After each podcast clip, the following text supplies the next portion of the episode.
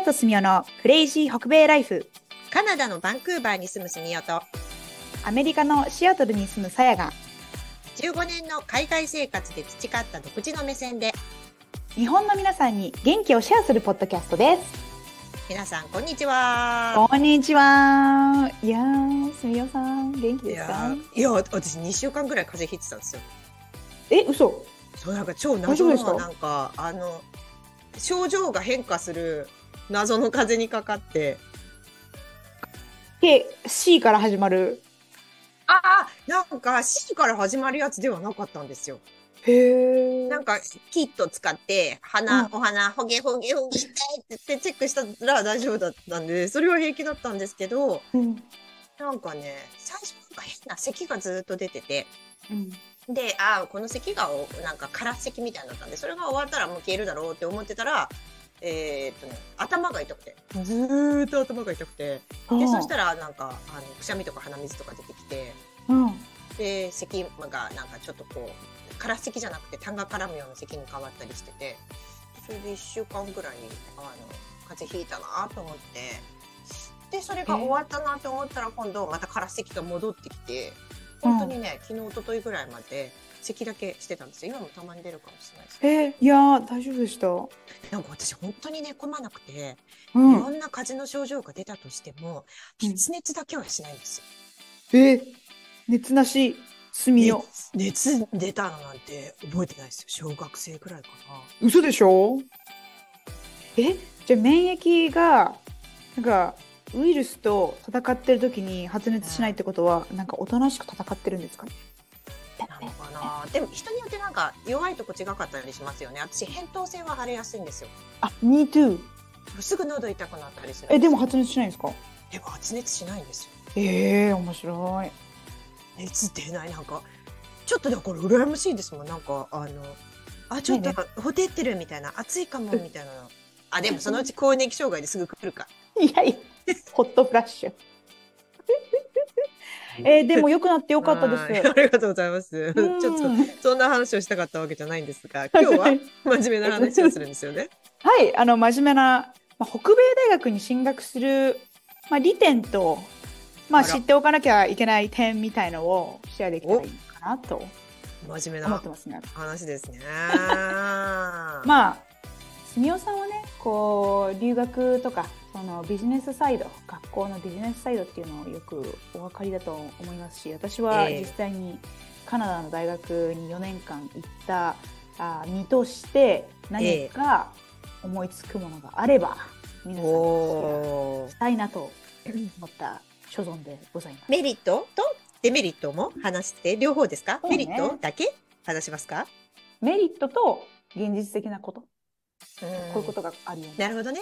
デメリットって言い方じゃなくて、現実的なこと。に。いいですね。ポジティブさやさんの あワードチョイス最高ですね。ちょっとね、考えてきたんですよ。はい。お、素晴らしい。第1はね、私が思うには、はいあ、ドラムロールしましょうか。あドラドゥルルルじゃじゃん。1、英語で専門知識を習得できるイコール文献等を読む力がついたりとか、うんうんうんうん将来得られる情報の幅が広がる。これはね、ちょいちょい私たちのポッドキャストでお話ししてますもんね。英語を学ぶ理由みたいなところもね、ありますよね。情報量がね、全然違いますよね。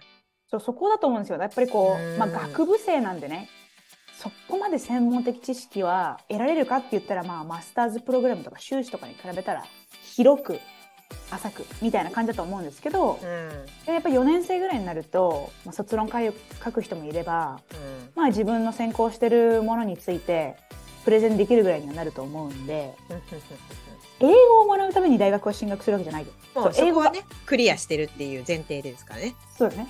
うんまあこう現地の人と、まあ、英語力を比べたら劣るっていうのはあるかもしれませんけれども、まあ、英語で勉強するイコールで英語で学んで、まあ、他の知識をつけるってことなので、もうそれをやっている中で、まあ、英語っていうのは自然に伸びていくとは思うんですよね努力次第だと思いますけど、でもそこで英語での専門知識とかそういう教養をつけることによって同じことを何回も繰りまし繰り返してますけどあの知識が得られるのはすごくラッキーなことなんではないかな。うんなるほど、まあ、他にも英語圏の大学とかいっぱいあるじゃないですか。それって北米じゃなくても、英語で学べる大学っていっぱいありますよね。今ね日本の大学でも英語で授業してますっていうようなところいっぱいあると思うんですけど、うん、北米だからこそっていうのありますか？何か。北米で勉強するイコール私的にはカナダがカナダだったんでアメリカの研究とかがすごい盛んじゃないですか。うんうんうん、北米ってことで、まあちょっと同じファミリー的なとこありますもんね。ファミリー言い方おかしいな。だからなんか北米、うん、まあね、そうね、そう言わまあれるとご困る近所さんって感じですよね。そうそうそう。はい。結構あの、まあ、ヨーロッパの大学とかもそうかもしれないんですけど、こういろいろなあれを見た中で、まあ、研究とか資本があっていろいろと研究者たちが多いのがアメリカっていうイメージがあるんですけど、まあ、うん、うんそれはどうなんでしょうね。でもまあアメリカにはす無数の大学がありまして研究機関がありましてお金がありますのでよく新聞とかもね BBC とか見てもこう CNN 見たとしてもあのアルジャジーラ見たとしてもやっぱりアメリカの大学で研究されましたとかまあなんかあると思うんですけどなんかそういう面で身近に感じるのかな。なんかでも学部によるかなって私思ってて、うんうん。北米の学校で勉強した方がいいものと、あと他の国の方がなんか長けてるというか、あのもっとより専門的な知識が学べる学部ってあると思うんですよね。なるほどね。うん、まあ例えばカナダとかだとファインアートとかはあんまり強くないし、フうんァッションとかもそんなに強くなかったりとかするんで、うん何を学ぶかによっても、まあ、ちょっと違うかなと思いますそうよね。ね。うんそうね。それは言えてるな。うんその国が得意とするう学部に入った方がいいですよね。それはもちろんそうじゃないですか。うん、アメリカとかだったらやっぱりなんか知り合いにもジョージアテックジョージア工科大学とか、あのーすごいいい感じの大学に行ってる行ってた人がいて、うん。そういう人たちはやっぱりこう Google とか、うん。あのー GAFAM って言われるところで働いてる人が多いし、うん。やっぱ自分の将来の夢がこう北米にあるんだったらやっぱり北米の大学行った方がいいしイギリスにあるんだったらイギリスの大学行った方がいいけど、うんそうですよね。うんだからだからそうですよね。サイエンスとかテクノロジーとかエンジニアリングとかは結構北米は強いから、そっちの方向に進みたい方とかはおすすめですよね。そうですね。うんでもなんかそういう学部ってやっぱり学費高いんですよね。そうあのえっ、とデメリットではなく、うんなんだっけ現実的な話。現実的な話。留学生はねやっぱりあの現地の人たちよりもずっと学費が高いからそこをね踏まえてそう踏まえてなんですね。だから、用意しないと。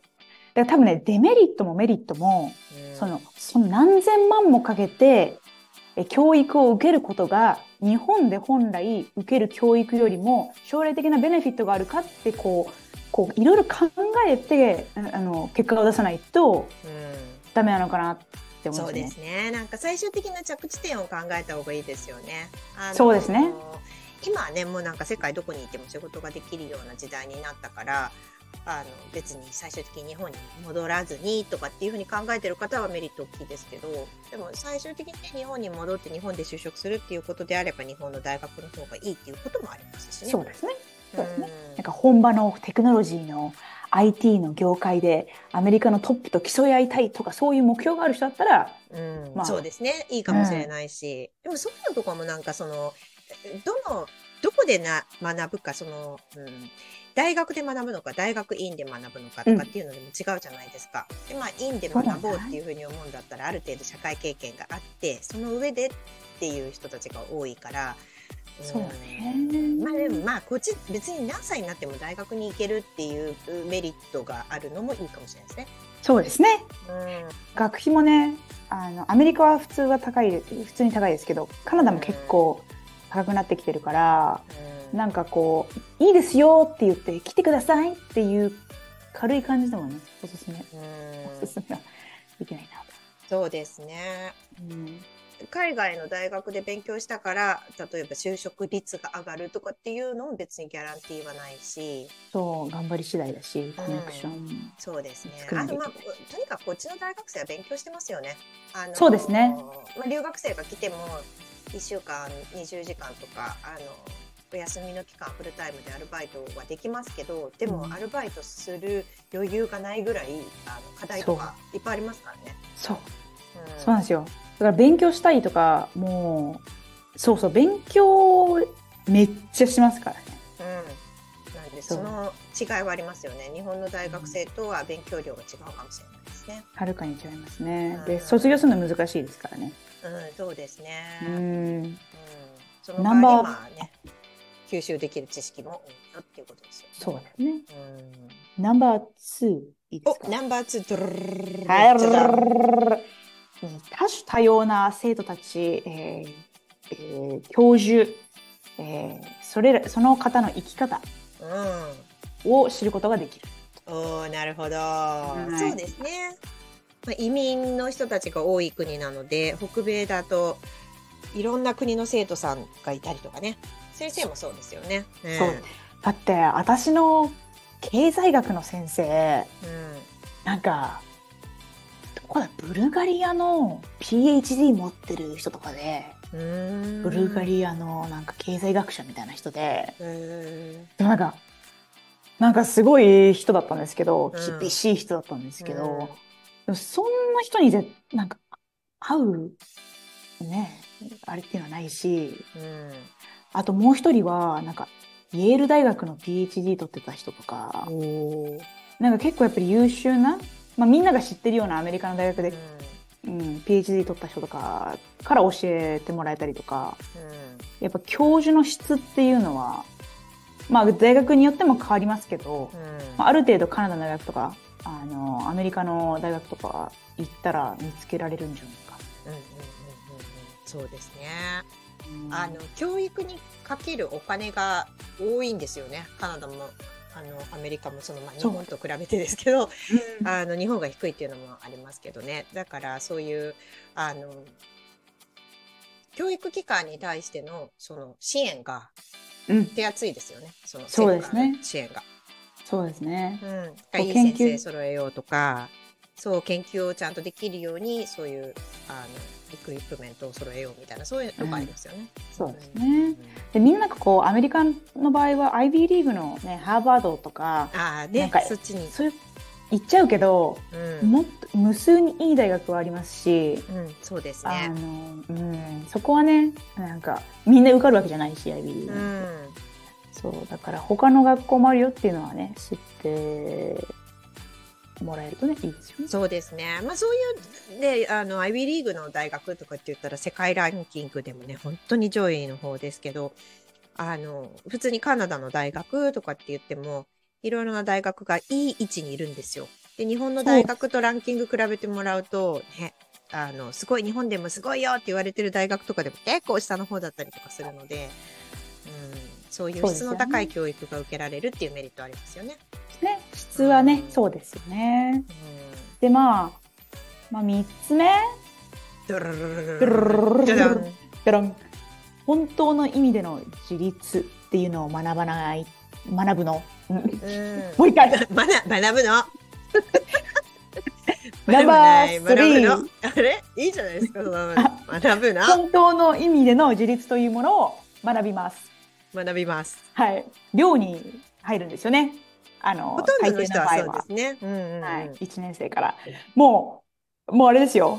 180度生活が変わりましてうね。んもう全部自分でやらなきゃいけないんですよ。うんうん、そうですよね。サバイバル。うん、でそこで分かれるんですよねそのパーティーが好きな子たちっていうのは本当にパーティーしちゃうから全然勉強しなくなっちゃってねドロップアウトしちゃう子もいればそこでうまくバランスとって私今日はこれでもう帰るからって言ってふって抜けられる子はちゃんと勉強できますしねあとパーティーしながら、めっちゃ頭いい子もいるんです。ああねでももうごくまれにですけどね。うん。なんかね、なんかやっぱ頑張る子って、日本ってこう受験戦争を切り抜けてきて、ある程度、こう、どこの学校行って、どこの大学行ってっていう、こう、ストリームがあると思うんですけど、うんうんうんうん。カナダの場合は、まあ、アメリカもなんか、ね、すごい競争率高いけど、カナダの場合って、なんか高校で頭良かった人、頭の良かった人が、まあ、ある程度できた人が、大学にい来て、でそこでまた競い合うじゃないですか。うんで、なんか、昔は、そこまで頑張ってなかったけどいきなりなんか才能が開花してなんか興味のあるもの見つけてめっちゃ頭良くなる人とかいるんですよね。あ3年生ぐらいからなんかすっごいなんかなんかなんだろうメディカルスクールに行きたいから3年生ぐらいでもうなんか超勉強してあ、うん。なんかなんか花開くみたいなそれなんか開花する教育制度の違いが響いてるのかもしれないですね。なんか好きを伸ばすとこあるじゃないですか。あの、うん北米ってどっちかっていうと。なんで、です苦手だと思ったらその辺はもう切り捨てちゃっていいから、好きっていうのを追求しなさいみたいなところがあるから、好きなものだから伸びるんでしょうね。そうだと思います。うんでもなんかこう昔からねこういうルートに来たから頭がいいとかじゃなくて多分、まあ、うちのあの旦那もそうなんですけど、うんなんか高校の時はまあまあ頭良かったけどそこまでトップではないみたいな。うんで大学でも別にトップじゃないみうんたいな。なんまあ真ん中よりちょっと上とかだったんですよね。あごめんなさい、うんちょっと全部個人情報だダメなんですよ だけどなんか就職ってなるとうんなんか頑張って就職したんで。うんやっぱりこう学校で学んだ楽しいことが将来の職業につながるって分かった途端にうんうんあ新しいプログラミングランゲージやろうとかなんか自自分からこう学ぼうっていう意識が芽生えたみたいですね。卒業した後も。うん。なんか勉強したいなって思うタイミングってみんな違いますもんね、一人ずつね。